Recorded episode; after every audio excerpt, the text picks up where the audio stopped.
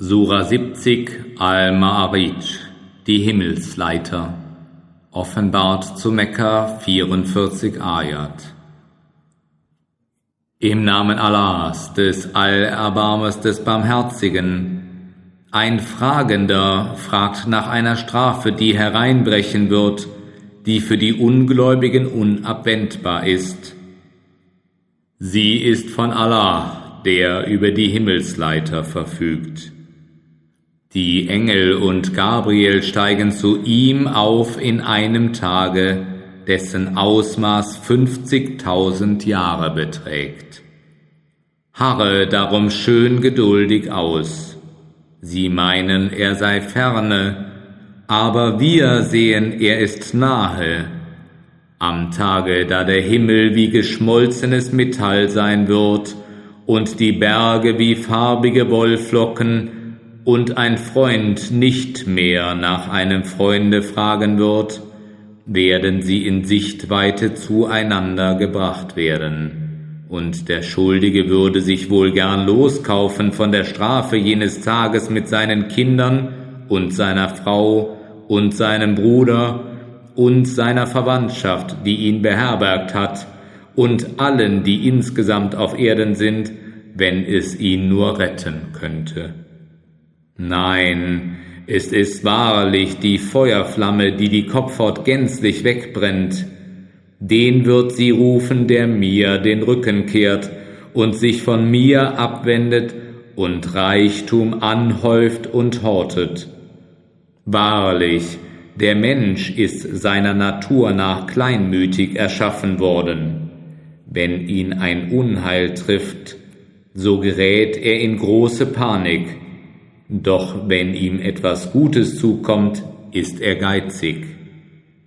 Nicht so sind diejenigen, die beten und die Verrichtung ihrer Gebete einhalten, und die, in deren Vermögen ein bestimmter Anteil ist, für den Bittenden und den Unbemittelten, und die, die an den Tag des Gerichts glauben, und die, die vor der Strafe ihres Herrn besorgt sind. Wahrlich, die Strafe ihres Herrn ist nichts, wovor man sicher sein könnte, und die, die ihre Scham bewahren, außer bei ihren Gattinnen oder denen, die sie von Rechts wegen besitzen, denn da sind sie nicht zu tadeln. Diejenigen aber, die darüber hinaus etwas suchen, das sind die Übertreter. Und die, die mit dem ihnen anvertrauten Gut redlich umgehen und erfüllen, wozu sie sich verpflichtet haben, und die, die in ihrer Zeugenaussage aufrichtig sind, und die, die ihr Gebet getreulich verrichten. Diese sind es, die in den Gärten hoch geehrt sein werden.